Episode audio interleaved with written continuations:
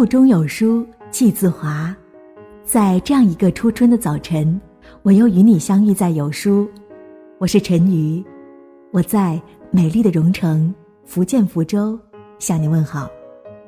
今天呢，我们要和大家分享到的这篇文章是来自拉小姐所写到的：“男女交往最忌讳这三个字。”听完以后，也欢迎大家在文章的底部给我们点赞和留言。热播剧《恋爱先生》的女二号顾瑶让我感触挺深的。她名牌医学院毕业之后就放弃工作，远嫁到美国，成为一名全职太太。在七年的婚姻生活当中，她发现丈夫偶尔出轨，知道那是逢场作戏，所以呢，选择睁一只眼闭一只眼，没有离婚。依旧安分守己，照顾家庭。当知道丈夫对另一个女人付出真心之后，觉得这次出轨让婚姻发生了质的改变，所以果断的选择离婚，并且不择手段的让丈夫净身出户。我不赞赏不择手段，但佩服她的勇气和果断。出轨后的丈夫多次向她示好，想回到婚姻和家庭。以弥补犯下的错误，可是她却坚定的拒绝。作为一个没有任何社会经验的女人，令人钦佩的是她敢于重新开始。置之死地而后生，敢于重新开始是一种魄力，一种自我尊重。这样的人能够接受一切，并为自己负责。相反，放低自尊，只会让对方得寸进尺。低自尊的人是没法好好生活的，因为低自尊扼杀了一切重新开始的机会。所谓的低自尊，简而言之就是不相信自己的价值，通常表现得很敏感，不够自信，为了取悦对方而放弃自己的原则，这是很多人不能重新开始的真正原因。心理学著作《过犹不及》告诉我们。建立自我心理界限非常重要，明确和坚守自己的责任、主权和新界限，才不会做出过犹不及之事。放低自尊是典型的自我心理越界，是两性关系健康成长的大忌。可是生活中却有不少的人在感情里低三下四，赔了感情又丢了自己。上周去医院体检，不小心碰到橙子，看到他苍白的脸上透露着无以诉说的痛苦和委屈。这是他第二次为那个渣男打胎，可是，错完全在渣男吗？作为多年的好友，多次劝他不要看低自己，不要用妥协的方式去博取一个人的爱，但是。他从来都是信誓旦旦的说要远离渣男，可是又总会低声下气的回到他身边，因为橙子特别没有自信，表现得特别卑微，特别是二十五岁生日之后，总是诚惶诚恐的说，女孩子的竞争优势在二十五岁以后慢慢就没有了，好担心自己嫁不出去啊。这两年父母的催婚。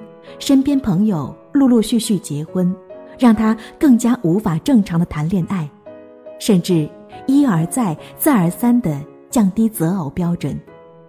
谈恋爱的时候特别没有自己的立场，很容易放弃自己的原则，甚至妥协。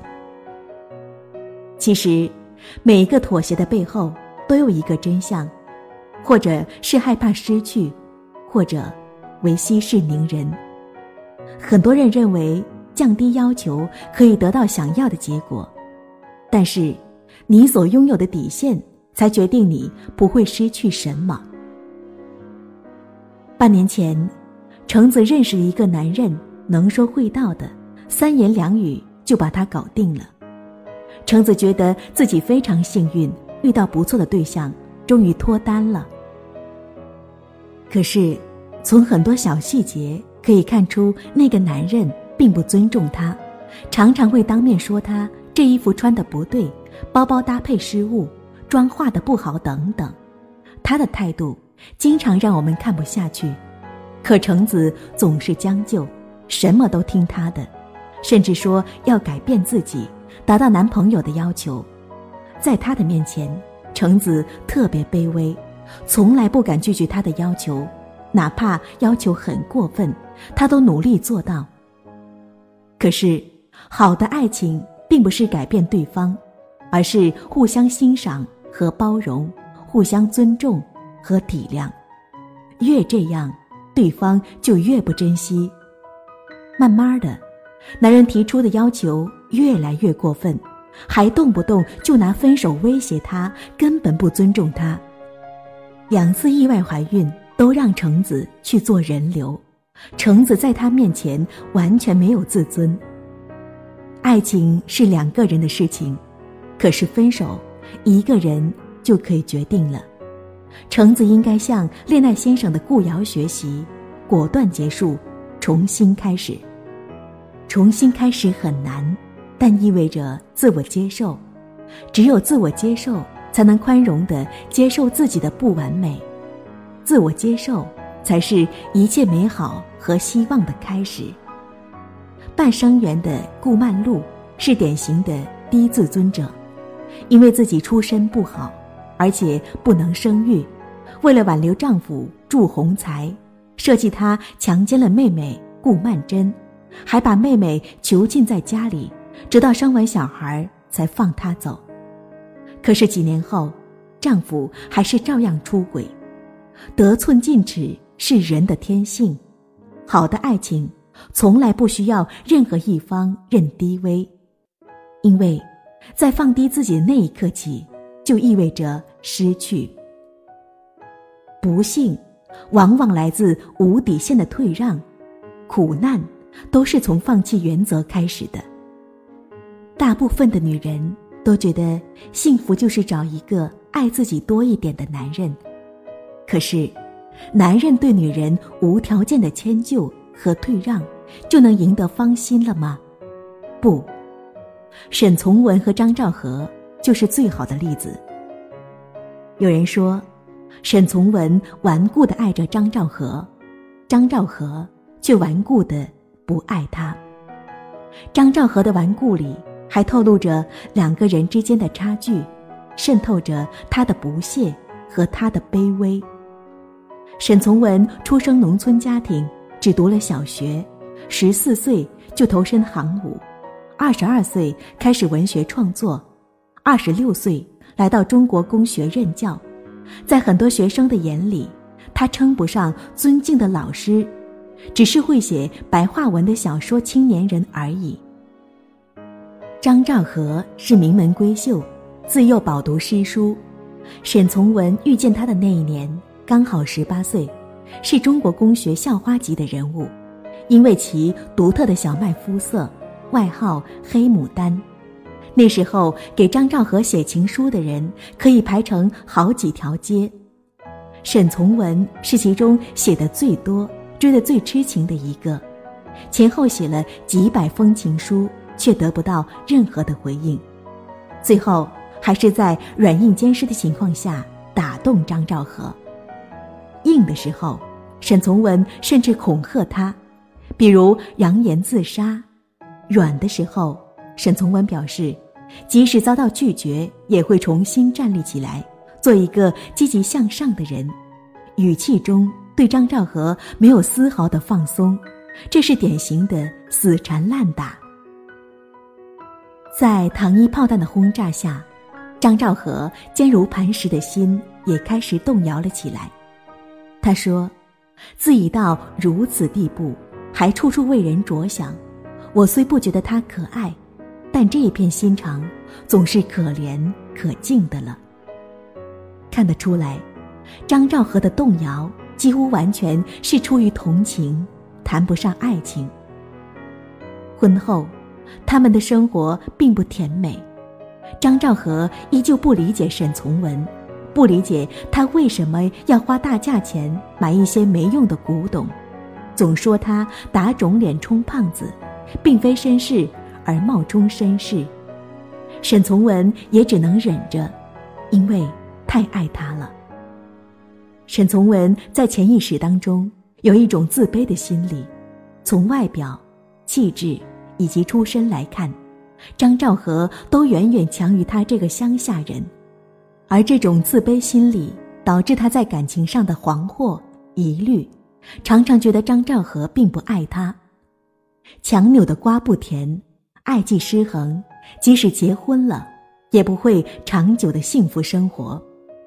北京沦陷之后，张兆和甚至不愿意跟沈从文一起走。还多次写信推辞。根据很多材料显示，沈张二人除了婚后短暂几年的和谐生活外，大部分的时间里，感情生活都是不理想的。大部分的争吵都源于张兆和对他的不理解，甚至把沈的忍让视为理所当然。在这段爱情里，沈从文把自己放得太低了。甚至低得没有自尊。可是，并不是低到尘埃里就会开花结果的。相同的，在这段看似张兆和占上风的婚姻里，他最后并没有得到好处。在他漫长的厌倦和争吵中，沈从文出轨了。让沈从文动心的那个人叫高青子，一个喜欢写小说的文艺女青年。对他充满了崇拜。如果沈从文当时可以不那么执着，也许他会遇到一个欣赏他的人，几十年的婚姻也不至过得如此惨淡。因为死缠烂打抱得美人归，也因为出轨背上了渣男的罪名，张兆和因为不爱，不懂沈从文，而错失了一生的幸福。这让我想起了一个故事。有一个男孩曾经苦苦的追求过一个女孩，而女孩却高傲地说：“如果你能坚持到我第一百次拒绝，我就会成为你的女朋友。”当男孩被拒绝了九十九次之后，大家都觉得他一定会坚持到第一百次，可是男孩没有，他放弃的理由是：九十九次足以证明了诚意和耐心，最后一次是我的尊严。我必须守护。我十分欣赏男孩的做法，爱一个人需要有诚意和耐心，但是更需要有尊严。爱是一种能力，也是一种尊严。这告诉我们，女孩不要嫁给苦苦追求你的人。一个不惜尊严追求爱的人是危险的。张兆和与杨绛都出身世家。有惊人的才华和成群的追求者，不同的是，杨绛一生爱情美满，婚姻幸福，因为他十足坚守自己的内心。杨绛的骨灰级粉丝费孝通也曾经疯狂追求过他，为了他终身不娶。在钱钟书去世之后，费孝通依旧守在杨绛家门口，希望可以陪他走完人生之路。可是还是吃了闭门羹，因为杨绛只忠于自己，不会因为穷追不舍而放弃坚守内心。不坚守自己的内心，在某种程度上来说也是放低自尊。如果张兆和当初不是半推半就的接受沈从文，也许会遇到一个他也爱的人，不会在抱怨中度过，能够在爱与被爱中彼此尊重。互相欣赏，在爱中发光发亮。不要去追一匹马，用追马的时间种草，待到春暖花开时，就会有一匹骏马任你挑选。与其放低自己，不如充实自己。愿你可以坦坦荡荡、快快乐乐的做自己。你若盛开，蝴蝶自来。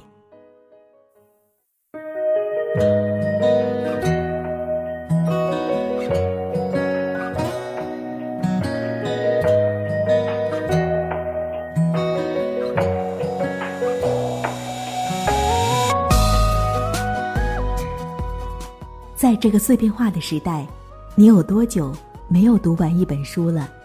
长按扫描文末二维码在有书公众号菜单免费领取五十二本共读好书每天有主播读给你听。也欢迎大家下载有书共读 app 收听领读。我是主播陈瑜我在美丽的蓉城福建福州为你送去问候。如果有缘我们下次继续相遇在这里。